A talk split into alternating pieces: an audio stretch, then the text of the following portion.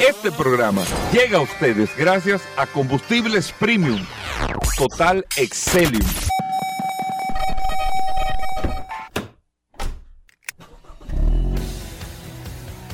Bienvenidos al programa número uno de movilidad en la República Dominicana. Vehículos en la radio.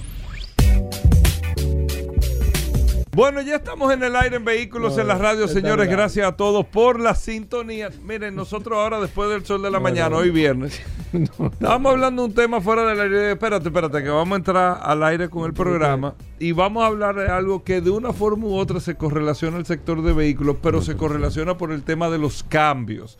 Y estábamos hablando, Paul y yo ahora, Irving está en Barcelona. Eh, Enviado especial de este programa Vehículos en la Radio. Con el Congreso de. Sí, sí, sí. El único programa que envía a una persona. Oh, claro. A, World Mobility. Mobile Congress. Al Mobile Congress. exactamente. Eh, ahí está Irving. Entonces nosotros tenemos unos temas. Entonces hablando. Ahí salió electa ya la persona del mundo del sector de automotriz del año. Eh, está esa premiación y están los finalistas, eh, que lo vamos a hablar ahora. Tenemos eh, otros, varios temas interesantes en el plan del recambio en España, por ejemplo, para que nos sirva de ejemplo a nosotros de qué puede motivar y por qué España es el país que menos porcentaje de vehículos eléctricos de toda Europa está recambiando. Bueno, todos esos temas tenemos. Pero hablando de eso, entre eso y lo otro, Paul saca una idea muy cierta y yo tenía tiempo que no lo escuchaba. Mira cómo son las cosas de la vida, Paul. ¿eh?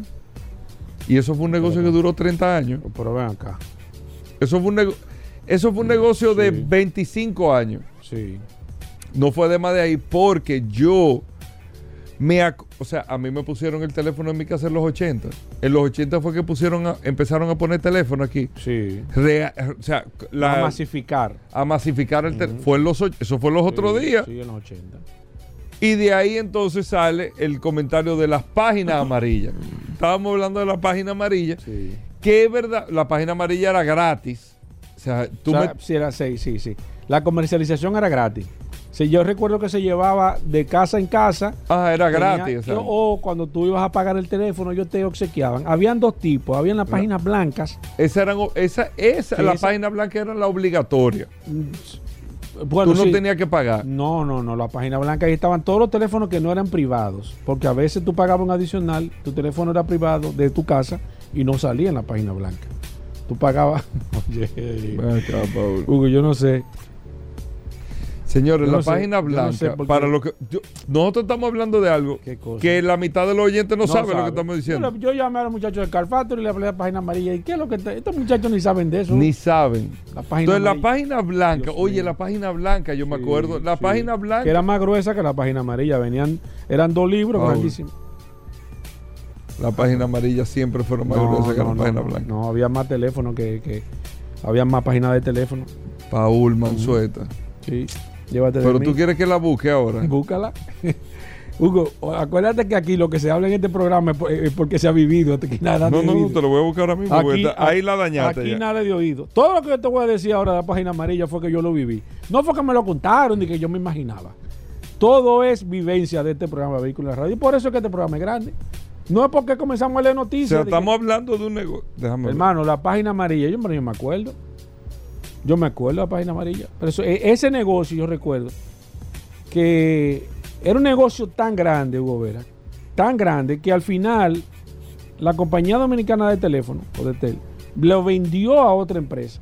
O sea, una empresa que compró la página amarilla y se convirtieron en dos empresas, aunque estaban previamente ligadas, eh, se manejaban de manera independiente. La última vez que la página amarilla, ¿tú sabes dónde estaba la página amarilla? La última vez que yo supe de ella. Ahí en la Churchill donde estaba el Club Social. En la Churchill allí, con paseo, eh, paseo los locutores. Me el tema ahí mismo era que está. Ahí era que estaban. Sí. Ahí era que estaba la última vez, bueno, la última vez que yo. Pero una cosa, Paul, pues, fíjense lo que son los negocios. ¿Dónde estaba el negocio en la página amarilla? Ah, ¿Para quién? Para el... Pues la página blanca. Por ejemplo, es que anteriormente. En la página blanca estaba el teléfono tuyo de tu casa. Que uno estaba expuesto. Tú buscabas Paul Mansueto. Sí, sí no era político. Tú pagabas. Si, si, era privado, había teléfonos que no salían en la página amarilla. Tú buscabas en el la página blanca. En la página blanca. Tú buscabas el teléfono de cualquier eh, político. No te salían. De nada te salía solamente la casa, lo normal y eso. Y si tú te querías tener un número privado, tú te, pero tenías que pagarlo aparte y no te lo ponían en la página blanca. No salía. El librito, ahí estaban todos los teléfonos. Todos los teléfonos, eh, sí. Los teléfonos normales de la casa. Tú buscabas eh, Hugo, ahí, ahí, yo encontraba muchísimos teléfonos de gente que tú. Fulana, déjame buscar. Entonces la página amarilla. La página amarilla funcionaba. la página amarilla era gratis comercial, también. Sí, era gratis, pero era comercial. Todos los negocios. Es más, la página amarilla es lo que es ahora mismo el celular. Todos los negocios, todos los servicios, todo lo que tú querías buscar era para la página amarilla que te mandaban porque no había un compendio necesario para tú buscar información. No, acuérdate, Paul, mira que me lo están escribiendo el WhatsApp de vehículos de la radio el 1411 estaba. No, pero tú no puedes llamar para buscar un negocio. No, no para, pedir un negocio. ¿Qué? tú, tú podías, el 1411. Sí, pero te cobraban. sí, claro. Ah, no, pero ajá. ¿Y quién quería pagar, Hugo? Porque tú no, si tú llamabas dos veces al 1411 te daban una pela en tu casa. Muchacho, tú estás loco. Tú vas a llamar 1411. No, no. Eso me están escribiendo por WhatsApp. si tú llegabas, eh, eh, si tú llegaste a llamar a Teleamistad. No, no, no. Yo no utilizaba nada de eso. 1976-2120. Me escribieron aquí. ¿Qué es eso? ¿Cómo funcionaba la página amarilla? La página amarilla, evidentemente, la misma compañía de teléfono te mandaba unos vendedores, te llamaban. Ah, que era página amarilla. Entonces, tú te, ellos te visitaban. En la página amarilla, tú estás seguro que tú tenías que pagar. Mensual pagabas, de acuerdo al tamaño del, del, del, del, del anuncio que tú tomabas. Es que, Paul, lo que estamos hablando fuera del aire, mensual tú no podías pagar. Yo me acuerdo de la página amarilla. ¿Tú sabes cuál era el anuncio más grande que salía, o de los más grandes que salía en página amarilla? El de Honda Rentacar. Sí. Pues yo buscaba rencar, buscaba dealer y, todo. Y lo peor del caso era que había que estar obligado, porque si, si tú no estabas en un negocio, yo por ejemplo que estaba en el negocio de las grúas. No, obligado no había No, es que se te caía el negocio. Es que todo el mundo te decía, voy a buscar, y era en la página amarilla, no había otra forma. Es verdad. Una eh, grúa, eh, todo el mundo iba a la página amarilla. Entonces, página amarilla, grúa, grúa, grúa, grúa, grúa, servicio, grúa, servicio, servicio. Ahí entonces tú buscabas. Ahí estaba, ahí estaba fulano, ahí estaba. Taxi también era lo mismo. Todo, todo, todo ahí estaba. Entonces Pero lo que pasa es, Paul, mira, que te, lo que te decía fuera de mensual no puedo pagar porque tú lo imprimías una vez al año. Sí, pero pagabas mensual. ¿Y, si tú no pagabas? Te cortaban el teléfono. Automáticamente. Paul. Pero ven acá, hermano. Pero llévate de mí, Hugo. Te cortaban el teléfono, entonces te quedaba ahí sin pito y sin flauta. Con el anuncio, pero con el teléfono cortado. ¿Tú me entiendes?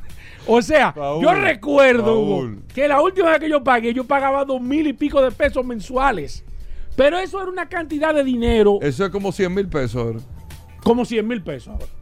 Dos mil y pico de pesos que yo dije, Dios mío, pero, pero eh, te lo rentable, te lo, era rentable. ¿Te llamaban mucho? Sí, te llamaban.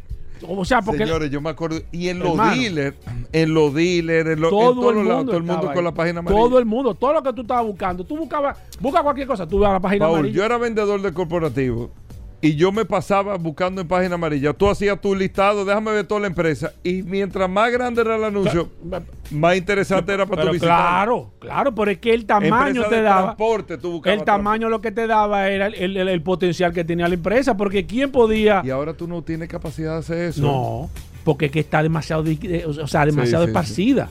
¿Tú me entiendes? Ahora mismo tú tienes que estar en, en 80 medios para tú poder abarcar, porque la gente, evidentemente, señores yo siempre se lo recomiendo. Quien no está ahora mismo en digitalmente en un teléfono no existe. No existe. En un teléfono.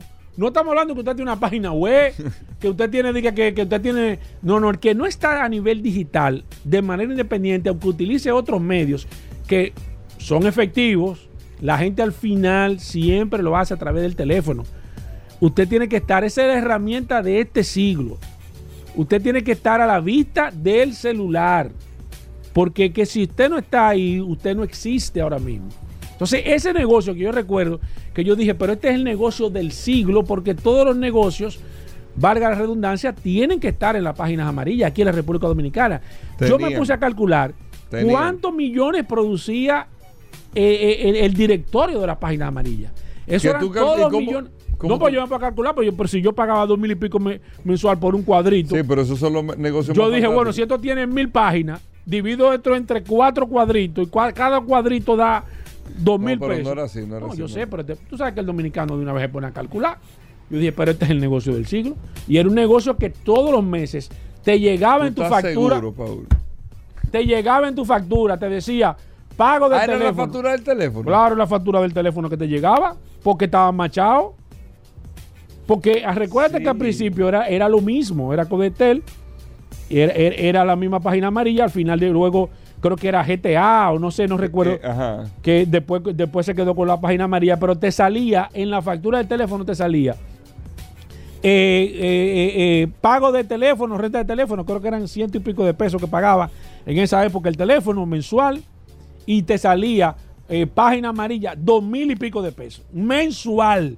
No era, escúcheme, no era un solo pago. Todos los meses, eso era como el colegio de los muchachos, había que pagarlo religiosamente. Y si no lo pagaba, yo conozco gente que se metía en anuncios.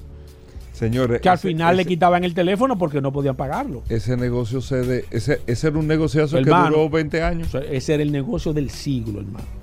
El negocio del siglo era ese. Y ese negocio simplemente la Desapareció, se lo, llevó se lo llevó la tecnología. ¿Qué es lo que Ellos buscaron alternativas porque yo recuerdo que al final ellos trataron de ellos buscaron, ellos primero se pusieron a hacer página web. Yo recuerdo porque me vinieron a ofrecer, vamos, le estamos ofreciendo página web porque ahora se está poniendo la tecnología, el internet, usted tiene que estar. Y yo, bueno, ellos me hicieron hasta la página web, me hicieron una página web, me incluían en el precio. ¿Tú me entiendes? Página web, el nombre. Sacándote tu eh, Sí, pero buscando alternativas. Pues, página web, su nombre, el dominio registrado. Eh, eh, y yo, bueno, pues está bien. lo que está ahora es la tecnología, vamos a meterlo en el internet. Grúa Malecón. Pero al fin. Grúa del Caribe, perdón, perdón. ¿Cómo, Malecón? ¿Cómo tú mencionas la competencia? Perdón, perdón, perdón, perdón. Pues sí, entonces, ¿qué pasa? Pero que al final ellos no iban a poder con esos miles y miles de negocios. Eso iba muy rápido, la tecnología iba muy rápido. Y cuando comenzó el tema del, del celular comenzó eso estamos hablando después del 95, 96. Estamos hablando, sí, en la época de los 90. 90, 95, por ahí. Página Amarilla dejó de ese negocio después del 2000. Un poquito más. Todavía ellos, ellos seguían, seguían, pero realmente ellos siguieron durante muchísimo tiempo, pero ya no tenían la fuerza ni el interés. La gente ya perdió el interés porque, como te digo, ya no, ellos tenían prácticamente, eran solos. O sea, no había otra forma de buscar un negocio. Tú ibas a buscar, déjame el teléfono de César Moto. Era la página amarilla que tú ibas. No, había, no, había otra forma. No había otro sitio. No, había, no había un sistema. Mierda, yo tengo que llamar al taller de, de la Delta Comercial. No. Era en página amarilla. Todo era ahí. No había nadie que te dijera el teléfono de nada. Y tú no tenías teléfono en la mano. No, tenía, tú tenías que ir. Yo recuerdo que los teléfonos públicos tenían guindando la página, amarilla. que tenía como una carpeta abajo que tú la abrías. Déjame buscar un teléfono, lo buscaba ahí mismo y utilizaba el teléfono público. Es verdad. pero ¿cómo que es verdad, Hugo Vera? Pero que, eh, esto no es de que, que, como el curioso que viene a leer cosas. Esta es la historia. Fíjate que los teléfonos públicos, yo vi un teléfono público en estos días que casualmente estaba hasta funcionando y yo hasta me sorprendí.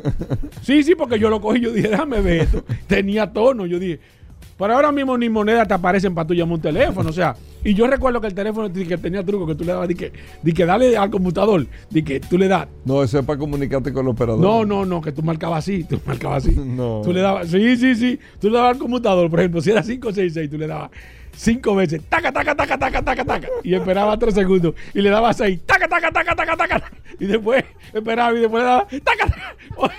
Oye, Hugo. Paul, no, no, no, no. Óyeme, no, Pero, eh, Hugo, ¿por qué tú no sabías de eso? No, no. Porque a veces tú no tenías los cinco cheles ni los diez cheles para tú echar el teléfono. Ahora, tú sabes lo que pasaba a veces los teléfonos centrales. Claro, ya estoy hablando ¿De qué? 98, 99, ya, hay celulares.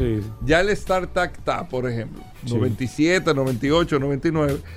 El, el, los teléfonos, digo, estamos, esto vehículo de la radio. Voy a decir esto ya y vámonos con los temas de vehículos. Pero los teléfonos que tú, los que tenían centrales, que tú sabes que tú tenías bloqueado para llamar celulares, que tú no tú tenías que llamar a la central de la oficina. Claro, exacto, sí, sí. Mira, márcame este número, te marcaba y te pasaba. Sí, sí, todavía funciona así en algunos sitios. No, pues un TVtazo, porque todo el mundo tiene celulares. O sea, ¿para qué tú vas? No, pero todavía, por ejemplo, llamadas de empresa y cosas que tú no las puedes a nivel personal con tu teléfono.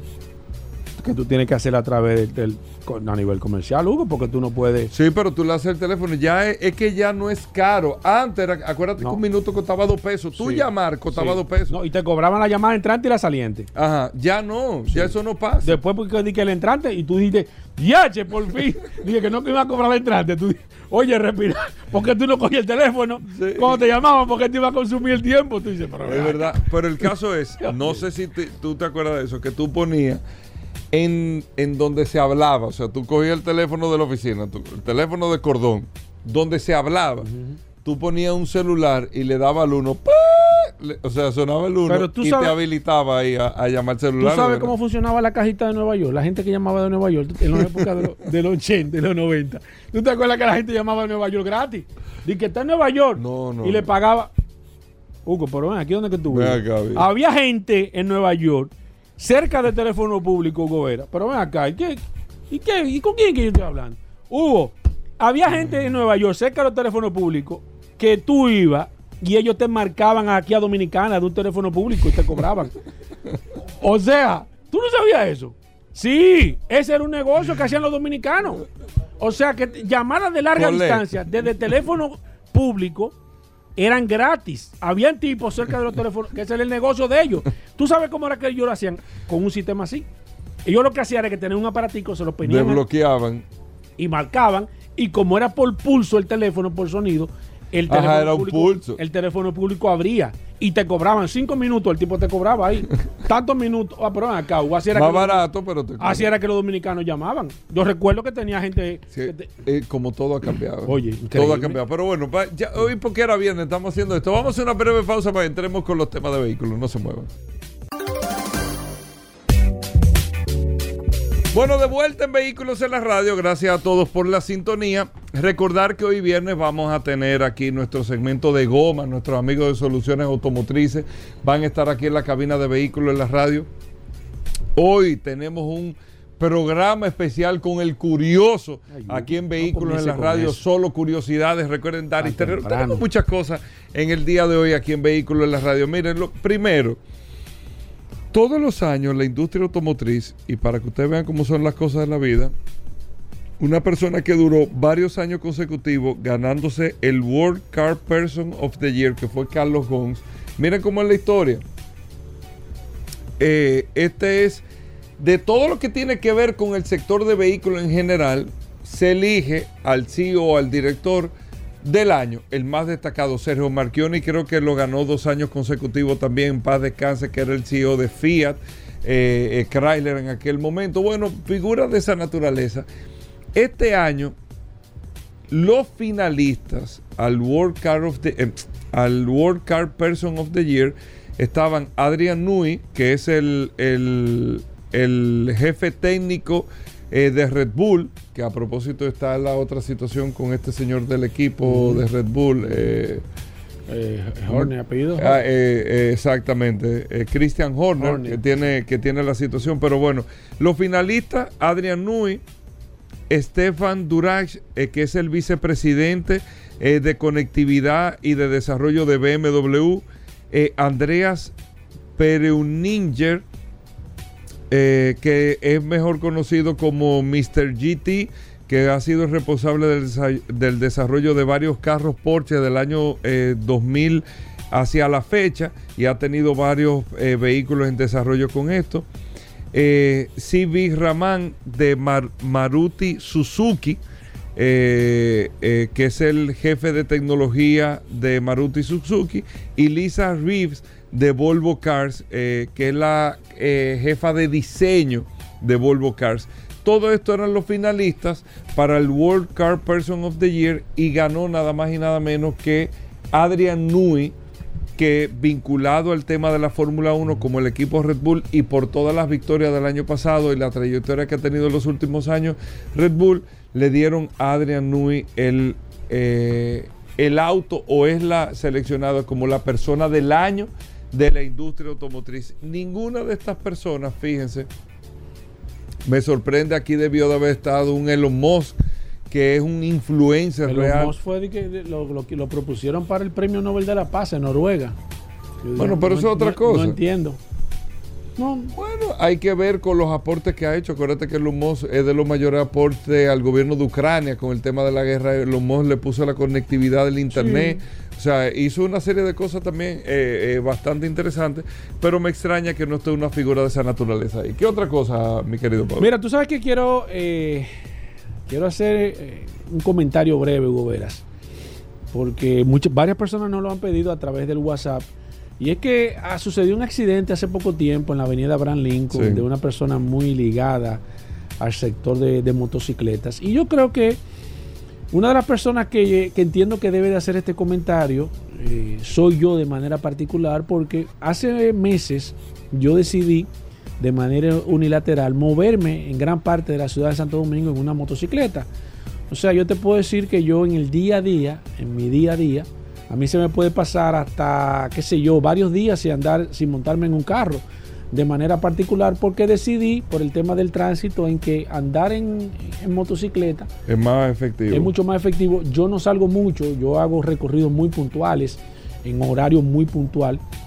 Pero sí utilizo la motocicleta y sí puedo hablar de manera particular de lo que yo he visto, porque soy un usuario de motocicleta. Y miren, yo me he sorprendido de que no hayan fallecido mucho más personas en el tema de las motocicletas. Primero porque todo el que anda en un vehículo se da cuenta de la imprudencia que, que, que recurren los mismos motociclistas. Yo te puedo hablar de manera particular que yo he estado, en los últimos meses, he estado al tri de tener accidentes. En tres ocasiones he estado de tener accidentes y increíblemente ha sido con otros motociclistas. ¿Tú en tu motor? Yo, mi motor y un, motociclista se mete en vía contraria. Yo me di un susto en la, en la, en la, en la López de Vega, Hugo Veras, que yo me tuve que parar. Te digo la verdad, porque fue un susto tan grande que me di. Digo, no, él se asustó también. Nos asustamos los dos, pero yo me asusté más porque que hizo la imprudencia fue él. ¿Tú me entiendes? Pero yo tuve que pararme. Y eso, yo no paso de 30 kilómetros por hora en la ciudad de Santo Domingo. Yo no ando más de 20, 30 kilómetros. Yo no ando. Porque es que tú no sabes en el momento que te va a salir un motorista, pero ya eso tú lo sabes. Entonces, eh, eh, eh, si usted sabe y usted anda en una motocicleta, usted tiene que andar con el doble de cuidado que si usted anda en un carro, porque en el carro, de manera independiente, si el motociclista hace una imprudencia, quien va a sufrir va a ser el motociclista. Pero cuando usted anda en una motocicleta y el otro anda en, otra motocicleta, el daño es 50 y 50, de manera independiente que la otra persona sea que haga la imprudencia. Señores, la velocidad en la República Dominicana en el tema de las motocicletas, yo que le puedo decir que he visto muchas personas, no, no delivery, no, personas como yo que andan en motocicleta, que andan en exceso de velocidad. Estas motocicletas nuevas y motocicletas de gran cilindraje, como esa motocicleta que tuvo un accidente, que era una Harley Davidson 1200, son motocicletas que eh, de una esquina a otra alcanzan grandes velocidades. Y súper pesadas. Son motocicletas muy difíciles de maniobrar por el tema del peso, pero usted tiene que entender de que si usted sabe que anda muchísimas... Yo no me voy en un, yo no me voy en, un semáforo en verde, nunca me voy. Yo, yo ando con miedo cuando el semáforo esté en verde, porque yo sé que van a salir dos o tres moscas, porque así que yo le llamo, van a salir dos o tres moscas y van a cruzar el rojo. Yo no cruzo en verde. Yo cuando está en verde el semáforo de lejos, yo voy con precaución y con miedo. Porque siempre salen dos o tres desesperados que se van en rojo. Entonces yo que ando en mi motocicleta, yo cruzo, veo el semáforo en verde, yo de, reduzco y freno y estoy esperando que se vaya uno rojo. Señores, aquí hay semáforos que no los respetan las motocicletas. Entonces, ese accidente que tuvo esa persona que lamentablemente falleció, yo no lo conocía no se justifica, pero usted que anda, usted que anda en un motor de, esa, de ese cilindraje, de esa potencia, usted es responsable de su propia vida. En ese tramo ahí, señores, miren, ese tramo ahí, desde la 27 en la Lincoln, hasta usted llegar hasta, hasta la José Contreras, ese tramo se toma mucha velocidad. porque es, bajando primero. Y segundo, como se dobla a la izquierda, en la Max Enrique Ureña, usted tiende a desarrollar mucha velocidad. Le puedo decir que de manera normal, en una motocicleta de ese tipo, usted puede desarrollar 80 o 90 kilómetros sin forzar la máquina, sin usted proponérselo. Cuando usted llega a la intersección de la, de la, de la, de la Rómulo Betancourt, ahí se van en rojo, todo, todos los motores se van en rojo ahí. A veces hasta algunos carros se van en rojo. Entonces no justifica, y eso no quiero justificar y no quiero tampoco justificar, porque si se fue un delivery en rojo, que veo mal también que se esté hablando de una, de una compañía en específica, hay que tener mucho cuidado en mencionar, y, eso, y ese consejo se lo doy a personas que están ligadas a los medios. Cuando usted menciona una empresa, usted, usted se hace reo de una posible demanda porque usted no tiene la prueba. Entonces no se ponga a estar mencionando marca, que fue una marca. No, se fue un, un, un, delivery de cualquier compañía, no importa. Eso debe ser la justicia y la Cámara, el 911 y los familiares de la persona que tienen que justificar. Ahora, usted desarrollar alta velocidad de manera particular, eso es ya una condición propia de usted. Primero. Segundo, señores, los cascos de media cabeza, de media cara, o los cascos que tienen la cara eh, descubierta. descubierta, como el que yo utilizo para andar en la ciudad, son cascos de precaución. Usted no puede utilizar ese casco ni en carreteras, que yo he visto personas que no conocen aparentemente. Señores, una piedra que usted le dé en la, en la cara, usted a 100 kilómetros por hora o a 120. ¿eh? En la boca. Le puede tumbar todos los dientes, en lo mejor de los casos. Si usted queda bien, le tumba todos los dientes. Eso es lo primero. Y, lo le segundo, fue bien. Si le fue bien. Lo segundo es que. ¿eh? Por eso, por eso es que en carretera tú no puedes ir con casco descubierto. Descubierto. Tiene que ir con casco que tengan eh, que sean full face, pero fijo. Ni siquiera en estos cascos que se abren para arriba. Esos cascos no son seguros, no. Esos cascos no están certificados, no son seguros. Esos cascos que usted ve que se abre para arriba entero, como el de que tiene el Iron Man, que se abre, esos cascos no son seguros para andar en carreteras. He visto personas andando con esos cascos, no funcionan. Porque se pueden abrir en No, que son cascos que cuando momento tú tienes un impacto, la estructura no resiste el golpe, como ah, si usted no tuviera nada. Entonces, en lo mejor de los cascos, usted pierde todos los dientes, de los cascos, de, los, casos, de los casos. Usted pierde todos los dientes y la probabilidad de que la piedra le dé y usted se caiga cuando la piedra le dé por el impacto es altísimo. Entonces yo a veces me pongo a pensar, yo soy motorista y veo muchas personas que son también motoristas, pero que no se llevan ni del mínimo concepto de lo que realmente debe ser una motocicleta. Es importante que usted se actualice, que usted busque información, que pregunte en los grupos y demás. Señores, no se puede andar a altas velocidades, no se pueden cruzar en la ciudad, no se puede andar no se puede andar rápido. Yo he visto personas, amigos, que andan en motocicletas deportivas, que andan a 80, 90 kilómetros por hora, que yo digo, pocos accidentes suceden aquí porque en las intersecciones usted tiene que tener cuidado, porque si no es una persona que cruza corriendo, es un motorista lamentable que se va en rojo, un desapresivo que se va en rojo, y usted es al final el responsable de su vida. Aunque usted ande en un carro, en una bicicleta, en una motocicleta, tiene necesariamente que andar con precaución, porque al final no se justifica nada, pero siempre espere en una intersección que alguien se va a ir lamentablemente en un semáforo en rojo. Bueno, vamos a hacer una breve pausa. Tenemos muchas cosas interesantes, no se muevan. Gracias por la sintonía.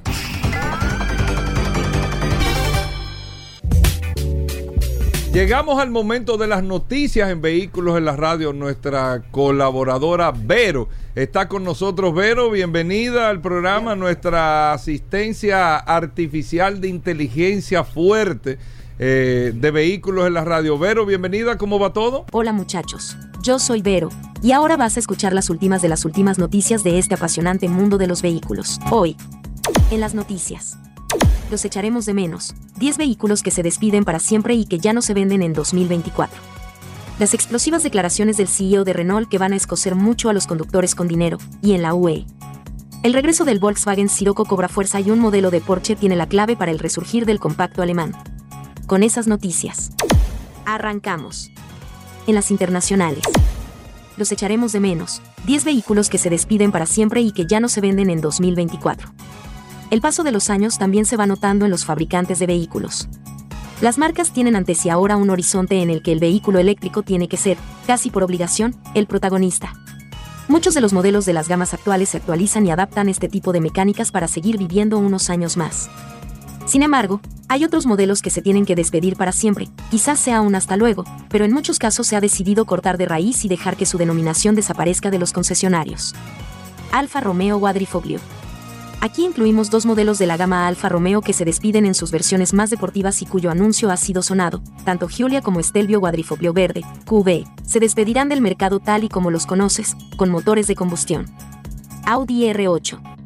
Y no se ha despedido ya del todo debido precisamente a su popularidad. El anuncio de su despedida sacudió a sus clientes europeos, tanto que Audi decidió extender hasta la primavera la producción de las últimas unidades. No está confirmado que se mantenga su denominación en el futuro superdeportivo eléctrico que, a buen seguro, los alemanes nos están preparando. Audi TT. Otro adiós confirmado en Audi. Tras un cuarto de siglo, el pequeño deportivo alemán se despide del mercado. A diferencia del R8, el Audi TT ya se ha despedido de nosotros, ya que su última unidad salió de la línea de producción en York en noviembre del año pasado. Chevrolet Camaro. Entramos en territorio norteamericano, porque el mítico Camaro ha dicho adiós. La última unidad de su sexta generación se produjo en diciembre, y aunque seguro que se pueden seguir encontrando unidades en los concesionarios de la marca, el destino de este muscle car está sentenciado y sin sustituto a la vista. Dodge Charger Challenger. Dos míticos deportivos estadounidenses como Dodge Challenger y Charger se han despedido también del mercado tras dos décadas de dominio en el mercado. Tardaremos en volver a verlos, sí, ya que todo apunta a que regresarán como eléctricos antes del final de la presente década. Ford Fiesta una de las despedidas más sonadas y, reconozcámoslo, dolorosas. Y aunque ya hayan pasado meses desde que dejó de ofrecerse en los catálogos de Ford, el adiós del Fiesta sigue todavía sin entenderse del todo. Sobre todo, por su dilatada historia y por su carácter de superventas. Kia Rio. Otra despedida de hace unos cuantos meses pero que ha dejado un poco más huérfana la oferta de Kia en el segmento de los utilitarios. El Río, presente en el mercado desde el año 1999, presumía de ser uno de los más baratos en el mercado, pero la firma surcoreana decidió apartarla de su catálogo en favor de un futuro utilitario eléctrico, el K3. Kia Stingray. Uno de los adiós recientes y sonados en casa pero que todo apunta a que tendrá un sustituto, eléctrico, claro, en 2026. La berlina deportiva Stingray ha sido relevada inicialmente por el EV6, pero su verdadero reemplazo eléctrico para dentro de unos años ya empieza a hacer ruido. Mazda MX-30. La despedida de este modelo en Mazda tiene más que ver con el escaso éxito que ha acaparado en el mercado. El MX-30 eléctrico tuvo que sacar incluso una versión REV a modo de extensor de autonomía para intentar impulsar sus ventas. Sin embargo, la versión 100% eléctrica lleva ya tiempo sentenciada. Many Clubman tras 17 años en el mercado, Mini ha despedido con todos los honores al Clubman, un vehículo muy particular y que dará lugar a un futuro crossover eléctrico, el Aceman, con un estilo no tan rompedor como lo que supuso el Clubman. Este se ha despedido de la línea de producción hace apenas unos días. Hasta siempre. Las explosivas declaraciones del CEO de Renault que van a escocer mucho a los conductores con dinero, y en la UE. La transición al vehículo eléctrico está provocando un serio dolor de cabeza a los fabricantes de automóviles y, por extensión, a la Unión Europea. Y es que la decisión de prohibir los vehículos nuevos con motor de combustión a partir de 2035 no es algo tan sencillo como puede parecer. A consecuencia de esto, el CEO del grupo Renault y también presidente de ASEA, Asociación de Constructores Europeos de Automóviles, Luca De Meo, ha lanzado un contundente mensaje dirigido a la Comisión Europea, la principal promotora de la mencionada transición. El dirigente italiano, Luca De Meo, considera que tanto fabricantes como gobernantes necesitan volver a hablar con seriedad si quieren hacer frente a los retos. Estamos en un momento fundamental porque es una transformación de una industria con 150 años. El CEO de Renault considera que la transición al vehículo eléctrico la tiene que pagar los ricos. El también presidente de la patronal europea argumenta que los vehículos eléctricos cuestan más dinero, principalmente porque el 40% de su valor está en la batería. Por ello, Demeo afirma que las personas que tienen más dinero se tienen que comprometer con esta tecnología. No puede ser que estas personas quieran un planeta mejor para sus hijos y luego no compren un vehículo eléctrico por ser más caro, ha señalado. Por ejemplo, en las baterías es difícil invertir miles de millones en una gigafactoría cuando la tecnología de las baterías está cambiando continuamente, ha dicho. Algo en lo que también influye la inconsistencia de los precios de las materias primas. Por todo ello puedo decir que Europa baila el cha-cha-cha, mientras el resto del mundo no se anda con chiquitas. En concreto, el dirigente italiano apunta que, al final de este cúmulo de normativas, el vehículo europeo de media es un 60% más pesado que hace 20 años, un 50% más caro, y el número de empresas fabricantes de automóviles ha caído un 40% en algunos países. Algo que deriva en un envejecimiento del parque móvil europeo, según Luca De Meo. al final la gente no compra el vehículo. Cuando los vehículos son más caros, la gente hace que dure más el suyo y dejamos en la carretera los vehículos más contaminantes durante más tiempo. Como resultado de todo esto, la edad media del parque automovilístico ha pasado en Europa de 7 a 12 años, concluye. El regreso del Volkswagen Sirocco cobra fuerza y un modelo de Porsche tiene la clave para el resurgir del compacto alemán. Hace más de media década que el Volkswagen Sirocco se marchó de los concesionarios por la puerta de atrás. Fue en el año 2017 cuando Volkswagen puso punto final al periplo comercial de uno de sus deportivos compactos más míticos y populares. Un vehículo que, lamentablemente, no ha tenido un sucesor directo o un modelo que pueda ser descrito como un sucesor espiritual del Sirocco. Durante años se ha venido especulando con la posibilidad de que el Sirocco vuelva a la vida. Ahora bien, es innegable que la industria europea del automóvil ha cambiado, y mucho, desde que se finalizara la comercialización del Sirocco. Electrificación, conectividad y automatización son los tres pilares sobre los que se sustenta en la actualidad la industria automotriz. Por lo tanto, si Volkswagen se lanzase al desarrollo de un nuevo Sirocco estaría en la obligación adaptarse a estas nuevas tendencias. Las últimas informaciones que han visto la luz acerca de la posibilidad de que el Sirocco regrese a los concesionarios dejan al descubierto que Volkswagen está estudiando propuestas internas de diseño y, lo que es más importante, propuestas de ingeniería y fabricación. Un proyecto que, de materializarse, presentaría numerosas diferencias con el último Sirocco que fue comercializado en Europa. Todas las propuestas que están sobre la mesa tienen un rasgo en común, y es la electrificación en su más alto nivel. Lamentablemente para los más puristas, si el Sirocco vuelve a la vida lo hará convertido en un vehículo eléctrico. La movilidad sostenible, y más concretamente 100% eléctrica, permite a Volkswagen poder tomarse la licencia de lanzar un modelo de nicho como es el Sirocco.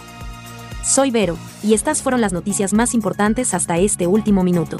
Que pasen un excelente día, muchachos. Gracias, Vero. Con esto hacemos una pausa y nosotros estamos edificados contigo, como cada día. Venimos de inmediato. Sol 106.5, la más interactiva. Una emisora RCC Miria. Ya estamos de vuelta. Vehículos en la radio. Bueno, Daris Terrero con nosotros, como siempre. La orientación de la Ley de Tránsito, Transporte y Movilidad, la Ley 6317. Daris Terrero, bienvenido al programa. ¿Qué tenemos para hoy? Gracias, Hugo. Gracias, Paul. Agradezco siempre la oportunidad que nos brindan de llegar a la audiencia por aquí. Miren, hoy yo quiero hablar a propósito de lo de ayer, de que la ONSA, de que ya finalmente se emitió el decreto para establecer las eh, eh, todo lo que son las características administrativas de la ONSA. Hoy yo quiero referirme a un tema. Miren, hay un reglamento que recuerden que la ley tiene tenía alrededor de 36 reglamentos. Esos reglamentos se redujeron a 22 porque se conjugaron algunos que se entendía que pudieran que podían estar en, en uno solo. Y hasta el momento se han emitido algunos 6 o 7 reglamentos de todo lo que se requieren. Hay un reglamento muy importante que yo quiero, creo que el presidente y el, Consejo del Intran debe apurar. Y es el, reglamento referente a, a cómo regular el tema de la velocidad.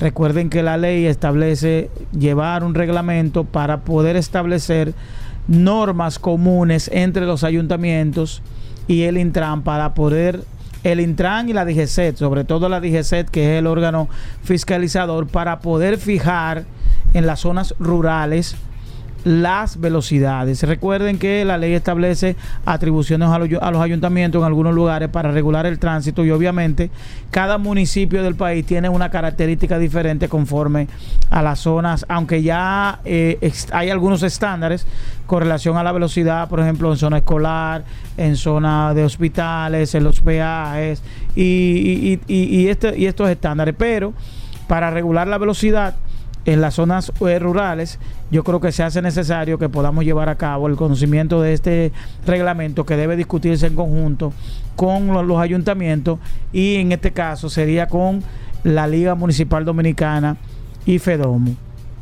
Recuerden que tenemos aquí una lucha o una redefinición sobre los roles tanto de la Liga Municipal Dominicana como de FEDOMO, que son dos instancias con características similares, aunque una de carácter público administrativo y uno de carácter social. Digo social porque FEDOMO es una fundación sin fines de lucro o una asociación y eh, la Secretaría General de la Liga es una instancia de, administrativa, es decir, que tiene características vinculantes al ejercicio del, Estado. Eh, que incluso hay que decir que el, el, secretario de la liga eh, unilateralmente y violando la ley, el artículo 105, se ha colocado el nombre de presidente, no sé con cuáles fines, pero este es el país que tenemos, que dejen eso así. Entonces, reiterar, yo creo que es importante que nos aboquemos a conocer el reglamento. Todos los reglamentos son importantes, pero el reglamento de regulación de velocidad conjuntamente con las alcaldías, llevar a cabo este proceso para poder generar una solución en torno a los accidentes en República Dominicana. Nos vemos en la próxima.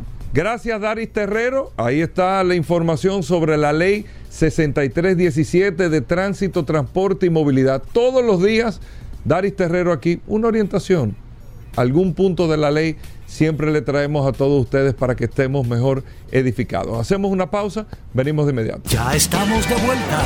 Vehículos en la radio. Son 106.5. La, la, la, más interactiva.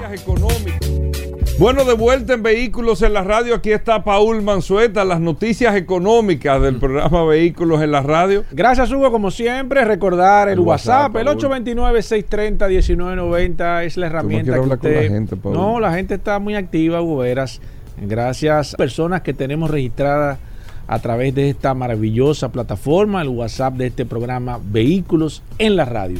Bueno, muy bueno el programa en el día de hoy con tantos temas interesantes que nosotros tenemos eh, para compartir con ustedes. Y miren, eh, eh, yo, yo no lo veo... Se pensaba, vamos a decir así, que esta transición iba a ser más traumática con el tema de la movilidad eléctrica. Y ahora que se está haciendo el salón del, de Múnich y todas las presentaciones que se están haciendo en Alemania y las empresas alemanas, señores, en Alemania fue que nació el automóvil o el, motor de combustión. Nace en Alemania. Si podemos hablar de la cuna del automóvil, como lo conocemos en el día de hoy, es Alemania. Si usted se pregunta, ve acá, ¿dónde nació el automóvil? No el automóvil eh, o el vehículo autónomo eh, que, no era eh, que no era por propulsión de caballos, sino el automóvil con un motor de combustión, como nosotros lo conocemos al día de hoy. ¿Dónde nació eso? Alemania. Los alemanes fueron los, los creadores. Claro, todo el mundo, eh, muchos países han aportado el desarrollo del otro, pero Alemania es la cuna del nacimiento del vehículo de combustión, de combustión como lo conocemos porque estaba el vehículo a vapor de Joseph Kuhn y de ahí en los ferrocarriles, todo ese tipo de cosas, pero el vehículo a combustión que nosotros conocemos al día de hoy, ese principio eh, inicia en Alemania. Y Alemania tiene eh, la base de los, no de los, sino de grandes fabricantes automotrices. Uno de esos fabricantes automotrices que aunque no tiene gran presencia, pero sí importancia de marca en República Dominicana es Volkswagen. Volkswagen es uno de los fabricantes eh, una de las marcas más importantes del mundo y el grupo Volkswagen es uno de los grupos más grandes del mundo. Pero Volkswagen como marca tiene, son, si no, si no me equivoco, son tres modelos, estoy seguro de dos, pero son tres modelos que sobrepasan las 20 millones de unidades vendidas. Uno de ellos es el Cepillo, que es un carro histórico, y otro de ellos es el Volkswagen Golf, que es el competidor directo, si podemos hablar de volúmenes de venta y guardando la distancia, aunque nosotros no lo vemos aquí el Golf, porque es un carro costoso, es un carro costoso, pero es la competencia. El, Volkswagen Golf para Volkswagen es lo que el Toyota Corolla para Toyota, para que ustedes entiendan. Yo creo que del golf se han vendido más de 30 millones de unidades. Ha ganado premios todos los años, vive ganando premios y todo. Bueno, para que ustedes entiendan, cuando usted tiene su line de productos, dos o tres de las eh, marcas que tienen, dos o tres modelos que tienen más de 20 millones de unidades vendidas, usted tiene una marca, créame, sumamente importante y sumamente respetada. El caso es que el presidente del grupo Volkswagen ya proyecta como marca Volkswagen, no como grupo, la marca Volkswagen dio unos datos sumamente interesantes y por eso le digo en la transición número uno, 2033, todos los carros Volkswagen van a ser eléctricos. 2033, todos los carros Volkswagen van a ser eléctricos, todos. 2033, 10 años. No el 2035, no 2033. Ya anunciado por Volkswagen, todos sus carros van a ser eléctricos. Pero dice que de sus modelos tradicionales, tres modelos van a sobrevivir y todos serán nuevos. Pero tres modelos van a, sobrevivir siendo eléctricos, pero manteniendo el mismo modelo. La Volkswagen Tiguan, que para los que no saben es el SUV más vendido en China. El Volkswagen Golf, el carro más vendido en volumen de Volkswagen. Y el GTI, que es la denominación deportiva que viene sobre la base del Volkswagen Golf, que es de dos puertas. Esos tres modelos son los únicos tres nombres de modelos que se van a mantener o sea, usted en el 2033 va a poder comprar un Volkswagen Golf, como él mismo decía, ¿cómo vamos a aniquilar el nombre de mayor venta de nosotros? Van a mantener el, Golf, van a mantener la Tiguan por los volúmenes de venta que tienen, aunque aquí en República Dominicana usted conoce la Tiguan, pero no tiene esos volúmenes de venta, la Volkswagen Tiguan es uno de los subs en categoría más vendidos del mundo y es la que más se vende en China, de marca extranjera, es la Volkswagen Tiguan. Entonces, ellos van a mantener esos tres modelos, pero a partir del 2033 serán eléctricos esos tres y todo como la iBoss, creo que es la, el van, que es eh, un remake de las eh, Volkswagen Safari, era que se llamaba, la, la van, la, la guaguita Volkswagen. La combi. La combi, pero ellos le llaman el, el creo que es iBoss, una cosa así, que no es, que no lleva el mismo modelo anterior. Ellos lo que han hecho es sacar modelos nuevos eh, con, eh, con, lógicamente, las especificaciones de modelos eléctricos ya. ¿A dónde quiero ir con esto? La transición al vehículo eléctrico no ha sido tan traumática como nosotros tal vez lo pudiésemos haber eh, comentado aquí hace unos años. Pero lo que sí no ha sido traumática es porque los fabricantes lo que están haciendo, en vez de empezar, que hace 10 años se pensaba, tengo que sacar un modelo nuevo que sea eléctrico. O sea, el Nissan Leaf eléctrico. O sea, un Nissan, pero no puedo usar uno de los modelos que tengo, déjame sacar un modelo nuevo eléctrico. Ya como esa transición pasó, las marcas que están haciendo, yo estoy sacando el mismo modelo. El mismo modelo que tenía, pero ahora eléctrico. O sea, que tú te vas a comprar un lo que sea, pero ya este es eléctrico. Y por ahí es que viene el tema, porque se le hace más sencillo, como quiera el mundo sigue. Tú conoces el modelo, aunque son generaciones nuevas, pero un modelo ya requete posicionado y conocido. Y ya la versión que tú estás adquiriendo ahora es eléctrica. Y eso lo refleja el tema de Volkswagen. Usted verá un Honda Accord eléctrico, un Honda Civic eléctrico, eh, un Corolla eléctrico, todo. El mismo nombre, pero lo que cambia es la forma de propulsión. Y por ahí es que va la transición como lo están representando estos fabricantes automotrices. Muchas cosas interesantes en el día de hoy, amigos oyentes de vehículos en la radio. Vamos a hacer una breve pausa, aprovechamos el tiempo, venimos de inmediato, no se muevan. Comunícate 809 540 165 1833 610-1065 desde los Estados Unidos. Sol 106.5, la más interactiva. Bueno, señores, vamos a hablar de gomas. Nuestros amigos de Soluciones Automotrices con las gomas Pirelli, Michelin, BF Goodrich, todas las marcas de gomas la tienen nuestros amigos de Soluciones Automotrices con todos los precios. Así que adelante a nuestros amigos de Soluciones Automotrices. Si usted tiene la pregunta eh, para las gomas de su carro, jipeta, camioneta, camión, si le pasó algo con las gomas, si le dijeron que esto, qué significa esto de las gomas. Es un segmento de orientación. Si usted quiere saber un promedio más o menos del precio de una goma, aquí está nuestro amigo de Soluciones Automotrices y usted puede llamar al 809 540 165 540-1065 o puede escribirnos al WhatsApp del programa que ya Paul lo tiene en las manos 829-630-1990. Arrancamos con este segmento de gomas, bienvenidos.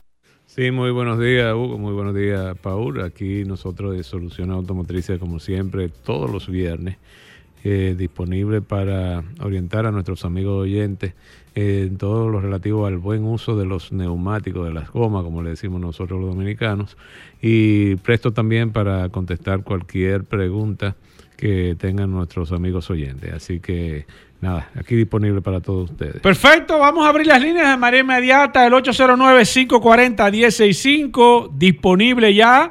Recuerden que este segmento que hacemos todos los viernes eh, gracias a nuestro amigo de Soluciones Automotrices. Hoy está Arido de Jesús Salvate. Lo hacemos eh, interactivo para que usted tenga la oportunidad de comunicarse con nosotros y cualquier situación que usted tenga con sus neumáticos, con sus gomas, preguntas, modificaciones. Eh, se le pinchó el neumático, se le dañó, cualquier situación, usted se pueda comunicar con nosotros a través de la línea telefónica o también si quiere escribirnos, nos puede hacer a través del WhatsApp del 829-630-1990. Esta línea arrancó, Aridio. Déjame tomar la primera y te hago una preguntita que tengo aquí en carpeta. Buenas. Hola. Sí, bueno, una pregunta ahí. Adelante. El programa. Adelante, maestro. Eh, ahora mismo están llegando eh, eh, vehículos nuevos con llantas de 22 y 24 en los aros sea, que la goma viene más grande. Eso le quitaría un poquito el confort al, vehículo, la comodidad. Óigame. Lo escucho por radio. Eh, óigame, la percepción que se tiene es esa, Aridio, que a mayor tamaño de la goma se pierde confort. Esos vehículos que vienen así, no necesariamente. No necesariamente, todo lo contrario. Lo que están buscando los eh, fabricantes de vehículos es darle mayor confort, pero sobre todo también mayor seguridad. Porque al tener una goma más grande, tiene un mayor contacto con, con, el, con el asfalto y entonces esto le da eh, todavía mayor seguridad porque tiene mayor área de contacto para el frenado, para cuando tú vas a tomar una curva tener mayor tracción, es decir que le da mucho más, eh, le da mucho más confort y más seguridad a los vehículos. O sea que eso es, un mito. Cuando los vehículos vienen con, la goma de, fábrica, si se hace una modificación, sí se puede entonces. Ah, ahí sí puede haber perder. se puede perder el confort del vehículo. Puede perder el confort cuando tú lo haces de, manera, digamos, media la ganaria o sin tener las orientaciones de profesionales expertos en esta área. Entonces ahí tú puedes cometer un error y causar lo que dice el amigo oyente. Perfecto, eh, voy aquí, déjame ver. Ah, perfecto, Fran, te comento en un momento. 809-540. Carlos, recuerda que el WhatsApp es solamente para, para escribir. Llámame por el 809-540-165. Mira, me está escribiendo Fran aquí a través del WhatsApp y me pregunta que si, si en los neumáticos de motocicleta funciona igual que en el de los vehículos, en el aspecto aridio de el confort, de la frenada, es, lo mismo y si vienen neumáticos chinos, o sea, para motocicletas. Sí, no, aquí el mercado de, neumáticos para motocicletas es un mercado prácticamente dominado por, por los, chinos. Los chinos tienen el control. Sí, sí. Eh, sí, para motocicleta también se, se, utiliza la misma premisa que eh, utilizan para los fabricantes. Es igual.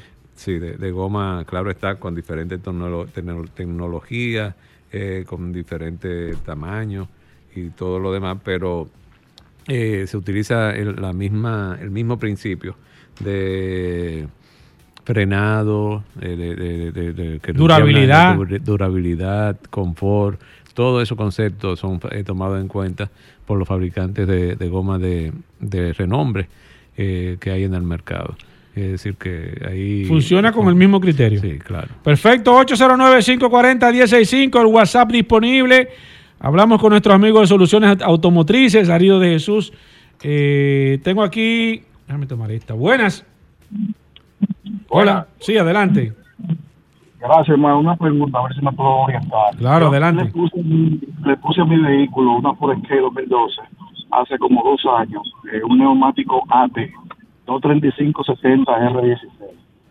Pero, ¿qué sucede? Yo tenía un, un problema en el tren delantero tuve que cambiar alguna pieza, pero las gomas en ese tiempo se desgastaron de un solo lado y ahora me generan mucho ruido. Yo quiero saber si hay alguna forma de corregir eso o, lamentablemente tengo que cambiar el neumático porque tienen poco uso. Óigame, eso sucede mucho, Aridio. Gracias por su llamada, señor. Sí, sí, mira.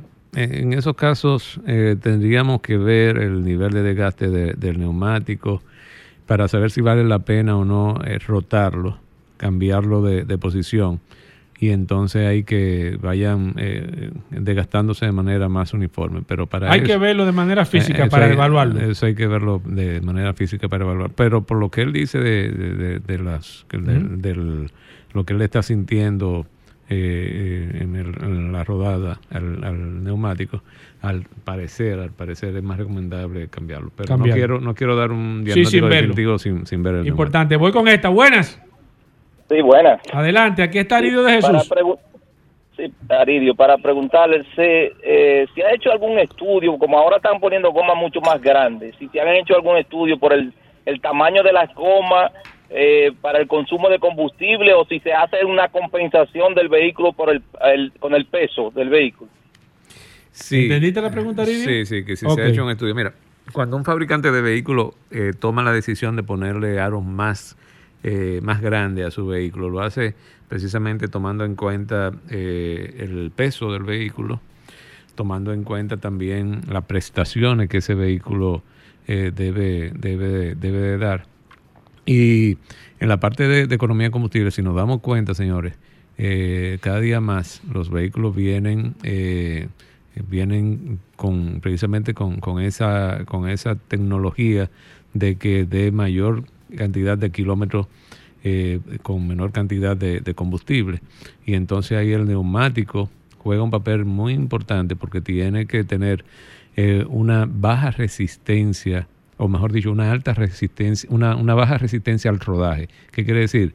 Que el vehículo, que el neumático ayude a que el vehículo ruede una mayor cantidad de, tiempo, que le preste menos resistencia a ese rodaje y entonces el vehículo pueda desplazarse mucho más ligero y eso ayuda a que haya un ahorro de, de combustible.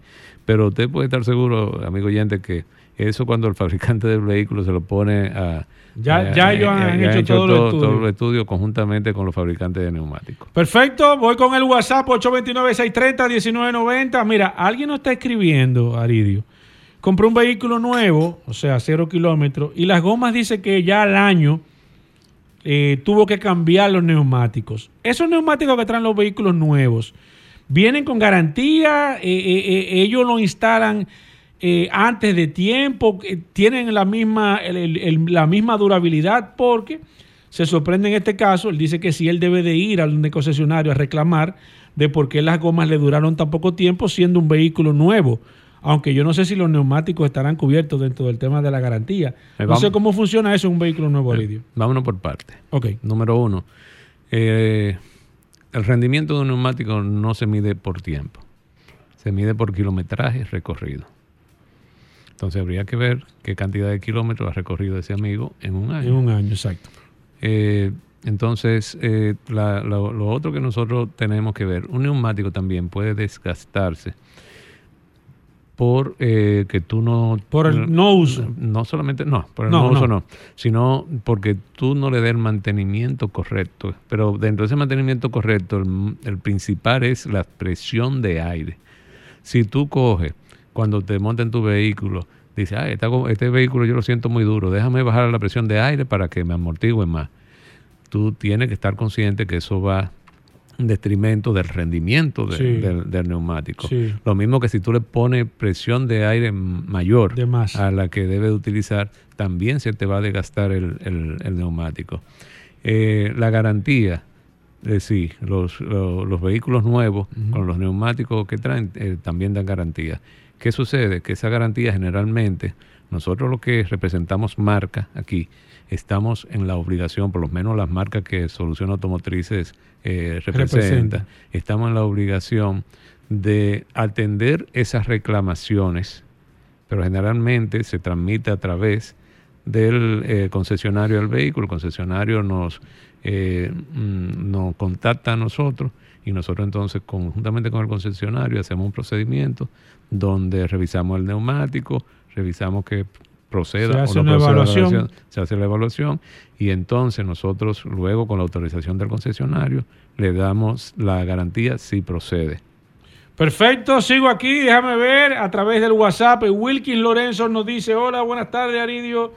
Un vehículo nuevo, ¿en qué tiempo se le deben de cambiar las gomas?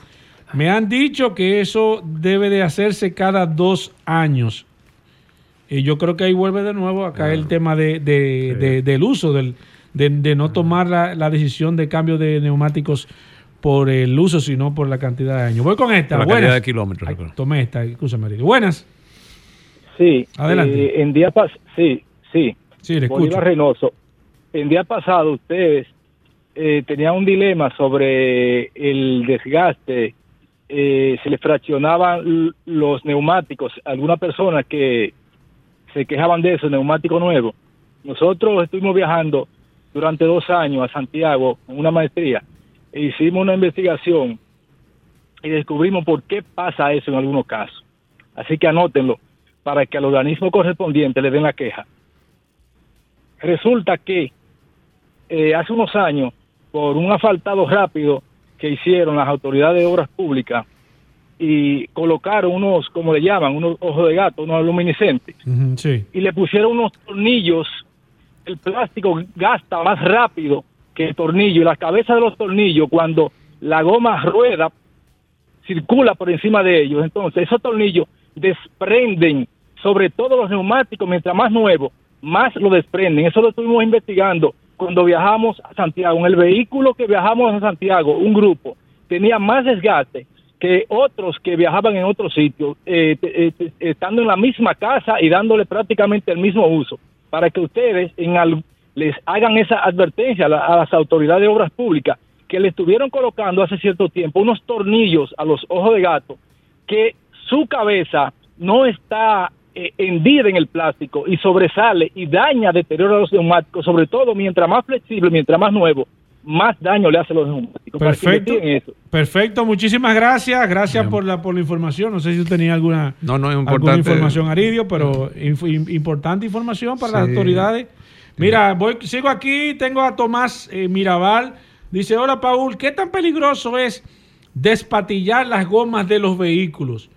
Aridio, esa, esa persona que utiliza que ahora que ponen los carros como que se están como... como sí, como que están bailando ballet, despatillados. Eso resulta porque el neumático no está apoyando de manera... No, no, sí, eh, peligroso, eh, más que peligroso es que le hace, eh, hace que el neumático se desgaste de manera irregular. El que pone su vehículo de, de esa forma lo que está buscando es que tenga un poquito más de estabilidad porque eh, generalmente lo que hace es que tenga mayor apoyo en la parte, en la parte de adentro, el vehículo cuando va a tomar curva o algo así, entonces coge y, puede tener una mayor estabilidad, pero va en desmedro del desgaste acelerado de, de los neumáticos. Eso dice que por chulería, pero en realidad resulta eh, poco, eh, o sea... De hecho, de hecho, los vehículos europeos de fabricación europea generalmente vienen con cierto grado que es imperceptible. Sí, sí. ¿Y, eh, eso por qué, Aridio? Precisamente por lo que te acabo de decir, para darle mayor estabilidad. Son vehículos que... que eh, Porque el, cepillo siempre se ve como que tiene la goma como un poco... principalmente de atrás, como metía, no sé. Eso y eso es por un tema de que estabilidad. De estabilidad, buscando mayor estabilidad. Y por te reitero, esos vehículos de fabricación europea donde eh, vienen preparados para alcanzar alta velocidad en las carreteras de Europa, eh, lo preparan precisamente para que tengan esa estabilidad. Por eso es muy importante, muy importante hacer eh, la, alineación y sobre todo la rotación de esos neumáticos. Muchas veces, a mí particularmente me pasó en un vehículo eh, europeo, veía mis neumáticos que estaban prácticamente nuevos y yo estaba muy contento. Sin embargo, cuando lo mando a rotar, y, y veo, y me, me llama el, el gomero y me dice, venga a ver señor, cómo están los neumáticos y estaban con rotura en la parte interior. ¿Cómo? Sí. Y no sé, y no sé, y eso que por, el, por la fuerza que hacía. Por la fuerza que hacía, porque no se había rotado. No se había rotado. En vez de, se había desgastado, pero aparte de gastarse también estaban con unas grietas en toda la circunferencia de que era por dentro y no se veía. Por dentro y eso es lo peligroso de eso.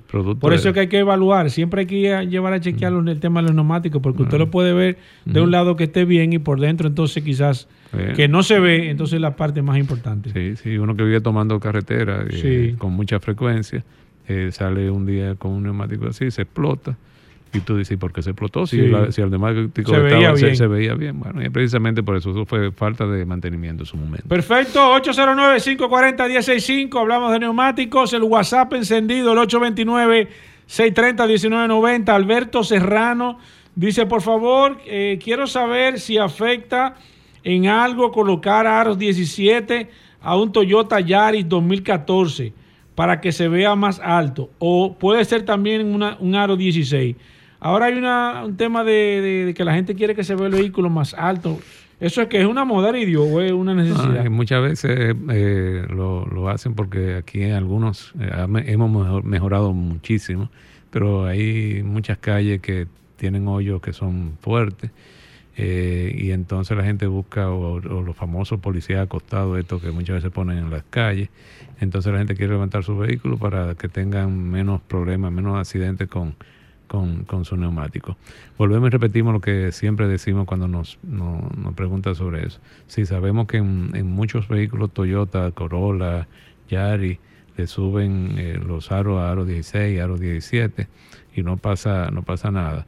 Eh, eso, lo único que nosotros recomendamos es que lo hagan con profesionales que sepan trabajar con este tipo de adaptaciones, que no nos pongamos a inventar nosotros, nosotros mismos, llevarnos por alguien por ahí que esté instalado en una esquina.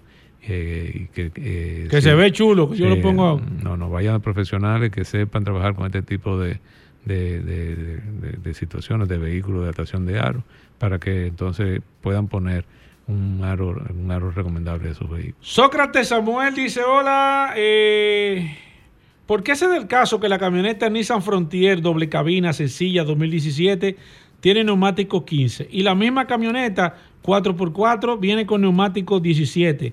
Eso quiere decir que se puede instalar a la misma camioneta un neumático Puede más ser, grande. sí, sí, puede ser. En, la, en la camioneta, si nos damos cuenta, eh, en el área donde están los neumáticos es un área bastante grande. Sí, tienen espacio. Eh, y la mayoría de las camionetas que llegan aquí a, a nuestro país vienen con neumáticos eh, mucho más pequeños que... Ajá. Sí, sí, lo- el fabricante muchas veces lo hace más por economía, que por economía para que el costo del vehículo Sí, no sea, no sea más alto eh, que, que por, por el uso. Aquí, eh, digamos, por ejemplo, goma, vienen camionetas con goma 215 de 70R16 y tú le puedes poner una 245 70R16.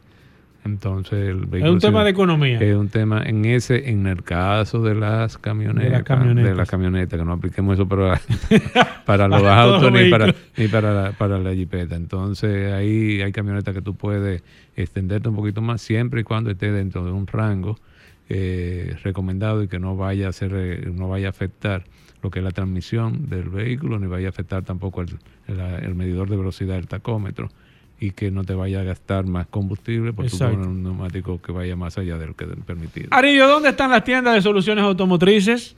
Mira, nuestras tiendas están ubicadas La en gente la- está preguntando lo especial, Aridio, que qué pasa. Bueno, precisamente, antes de darte la, antes de darte la Ah. dirección de la tienda, en el día de hoy estamos comenzando con un especial con el cambio de aceite. Eso, es- ¿Cómo? eso, es, eso es calentando para lo que viene en Semana Ah. Santa. Sí, sí. Ah, pues me gustó Ah, esa. Tenemos un cambio de aceite Ravenol, una marca alemana Ravenol. Tú cambias tu aceite y te vamos a dar un artículo promocional. un artículo promocional, no, te vamos a dar tres ¿Cómo? artículos ¿Por promocionales. el cambio de aceite? Por el o sea, yo cambio de cambio aceite. cuatro cuartos de aceite y me dan un kit de promoción. Un kit de promoción. Visiten, que visiten Ya nuestra... yo, yo me, yo me llevé el bulto ayer. Sí, sí. Ah, yo me llevé el bulto. No, no, yo me fui adelante. Eh, que, eh, que visiten nuestra, eh, nuestras redes sociales, arroba solauto, arroba solauto, donde ahí podrán ver eh, cuál la, la oferta Sí. que tenemos y cuáles son Lo- los, los sí, artículos sí, promocionales que, que tenemos. Entonces, la dirección de donde están nuestras tiendas está ubicada en la avenida Rómulo Tancur 347 en Bellavista. Nuestra tienda ubicada en la avenida Ortega y Gasset, esquina Franfeli Miranda en Naco. Nuestra tienda ubicada también en la avenida Winton Churchill, esquina Charles Sommer, ahí en Automor, nuestra tienda Michelin. Nuestra tienda ubicada en la avenida Pedro A. Rivera, número 65 en La Vega. Y nuestra tienda ubicada también en la avenida Barcelot número 1 en Bávaro. Ahí busquen en el teléfono nuestro 809-533-3999, 809-533-3999. Prepárese a aquellos que van a salir fuera de la ciudad en Semana Santa para los especiales, extraordinarios especiales que vamos a traer con motivo de, de Semana Santa en nuestra marca eh, Pirelli, Michelin, Goodyear y en las marcas eh, es, emergentes, como tú sí, le llamas. Sí, las marcas emergentes. Que son las, marcas, las marcas económicas, donde va a poder tener ahí precios extraordinarios. Pero mientras tanto, eh, tenemos también precios muy buenos en todas estas marcas que tenemos y puede llamar al 809-533-3999. Llámenos y, y coticen sus necesidades y aprovechen, aprovechen este fin de semana con la oferta que tenemos en la marca de lubricante alemana Ravenor para que haga su cambio de aceite y filtro y se lleve su kit promocional. Bueno, ahí está, soluciones automotrices, Paul. Tú sigues. Eh, claro que sí, la nos pregunta. quedamos con el WhatsApp, el 829-630-1990. Muchas preguntas, muchos intereses de la gente queriendo saber sobre gomas, así que nos quedamos aquí con el WhatsApp. Si usted tiene preguntas todavía pendientes, no se pudo comunicar vía teléfono, nos puede escribir a través del WhatsApp y nosotros nos quedamos un momento contestando todas las preguntas sobre gomas, sobre lubricantes, sobre los centros de servicios y demás. Bueno, ahí está, hacemos una pausa, venimos de inmediato. Este es un recordatorio para que le des a tu vehículo el trato que se merece y por eso debes de visitar Soluciones Automotrices. Somos expertos en ofrecer una experiencia automotriz de primer nivel bajo la dirección de profesionales apasionados por los carros de la mano de las marcas de neumáticos más prestigiosas como Michelin, Pirelli, BF Goodrich y Goodyear, garantizando el mejor rendimiento para su vehículo. Además, somos los distribuidores exclusivos de la marca de lubricante alemán Ravenol y las baterías de fabricación norteamericanas Excite. Soluciones automotrices Santo Domingo, La Vega, Punta Cana, 809-533-3999. Ya estamos de vuelta.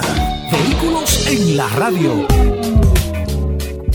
Bueno, y por la hora ya la gente sabe automáticamente. Tú ¿Qué te ríes, es? Paul, ¿Pero siempre de que tú ves el curioso llegando a la cabina. ¿Pero qué hora se es? ilumina todo esto porque la gente sabe que gracias a Magna No, Oriental, Magna. Gasco, Hyundai, BMW y Mini, llega el segmento que ustedes están esperando.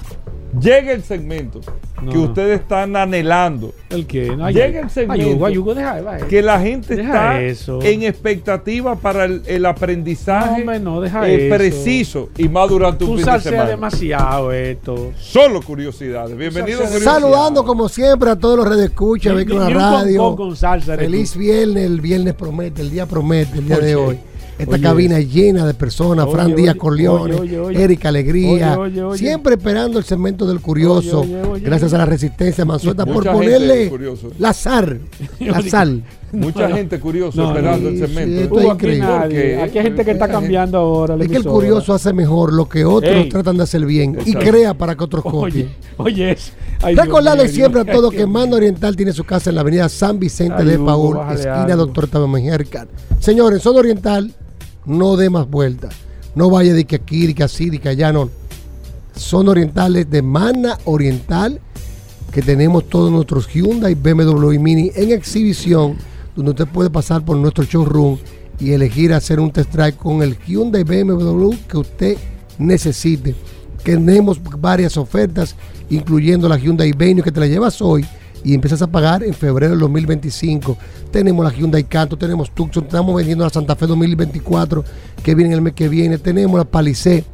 Es decir, lo que usted necesite está en Mano Oriental con todo un dintrín que lo está esperando. También tenemos a Managasco en la Avenida Independencia, donde puede también tener un taller autorizado para mantenimiento preventivo de Hyundai, una tienda de repuesto y un showroom totalmente climatizado.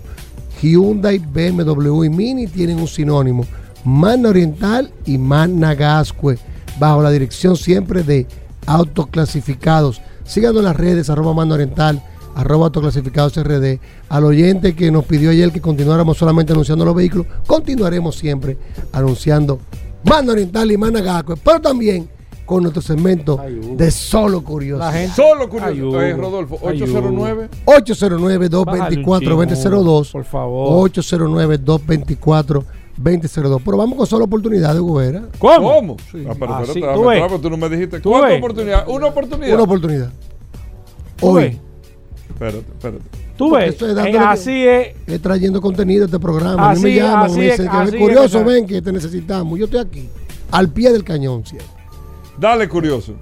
Ford Explorer XLT 4x4 2016. Espérate, ¿cuál es? Espérate. Ford Explorer XLT 2016 4x4. Ford Explorer XLT 2016 4x4. No te vayas. Asientos en ¿Qué color piel, es? tres filas de asiento, negra, exterior negro, interior negro, Clean Carfax, Ford no es salvamento. Explorer Está 2016. buena la guagua. Aquí la tengo toda. ¿eh? 2016. 2016. Mira, ¿y cómo está la guagua? XLT está ¿Cómo buena, está? está buena. ¿Y el interior? Bien. Tiene su detallito de pintura, un rayoncito, una cosita Bueno, para que la gente se detalle- entretenga. Claro, Eso a detalle. 120. 799 mil pesos. ¡Ey! Mira, 4x4. ¡Ey! 4x4. Rodolfo. 799 La mil más pesos. barata está en 875. No, 990. Ah, sí, Sí, 800. pero el, el 875 esa es la mía.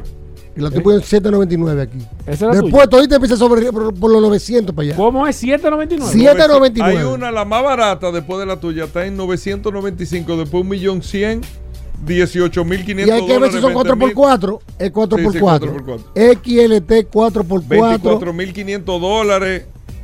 30 mil. 799 mil pesos el día de hoy. Ey, pero eh, tú ves, ese es un especial.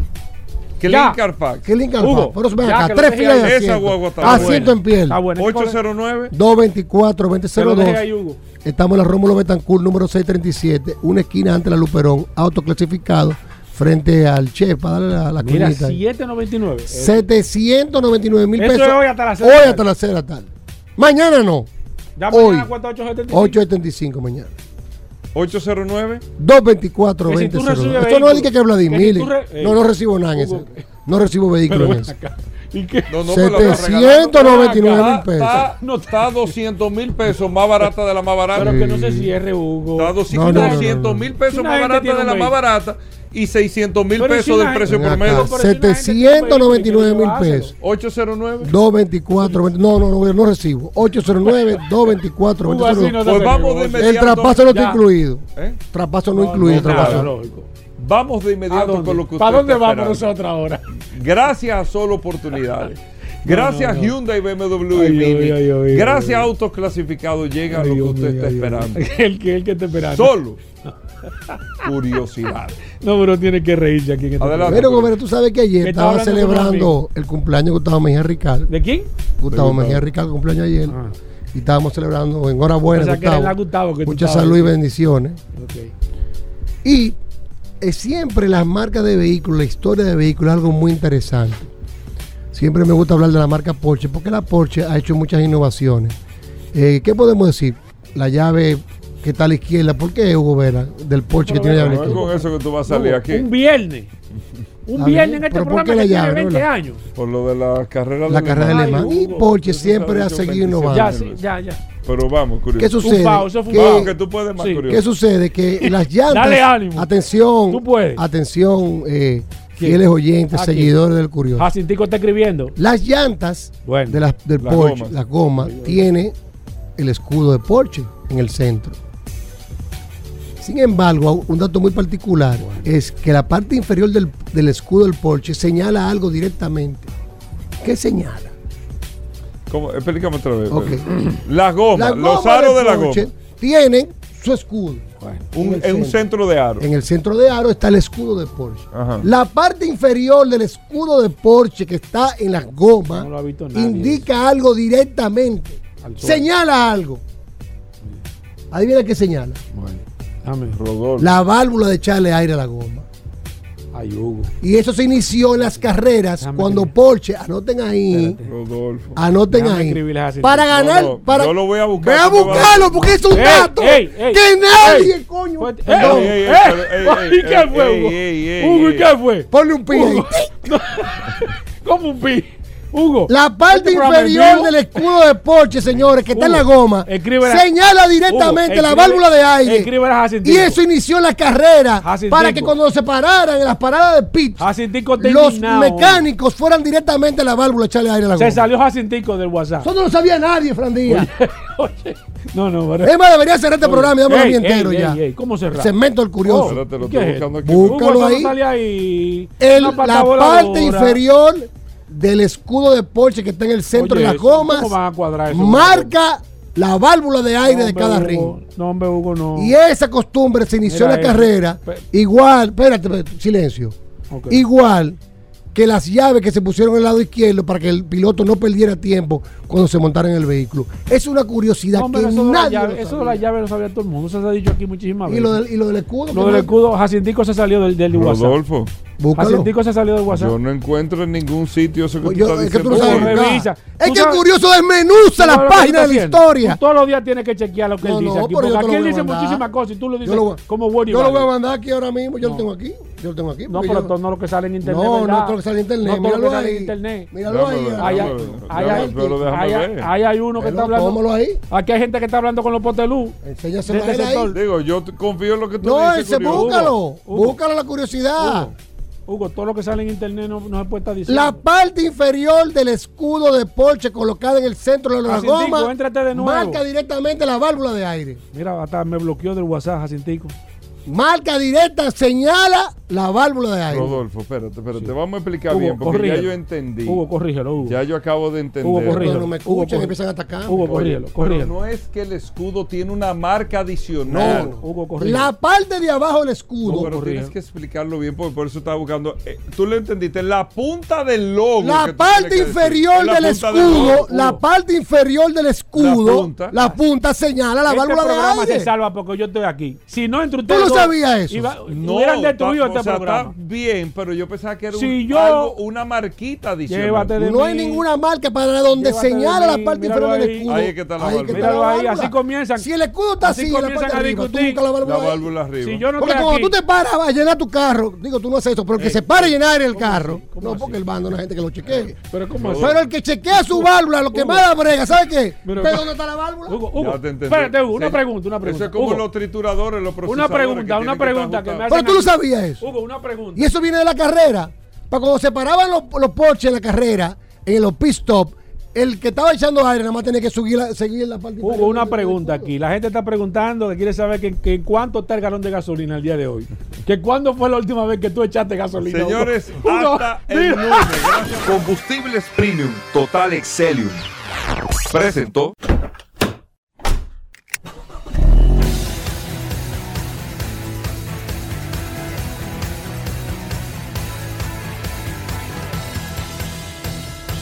Vehículos en la radio.